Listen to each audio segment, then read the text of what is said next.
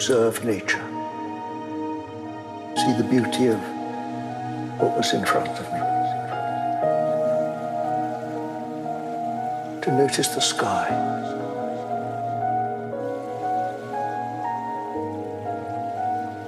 Listen to and watch the movement of the swans. Pay attention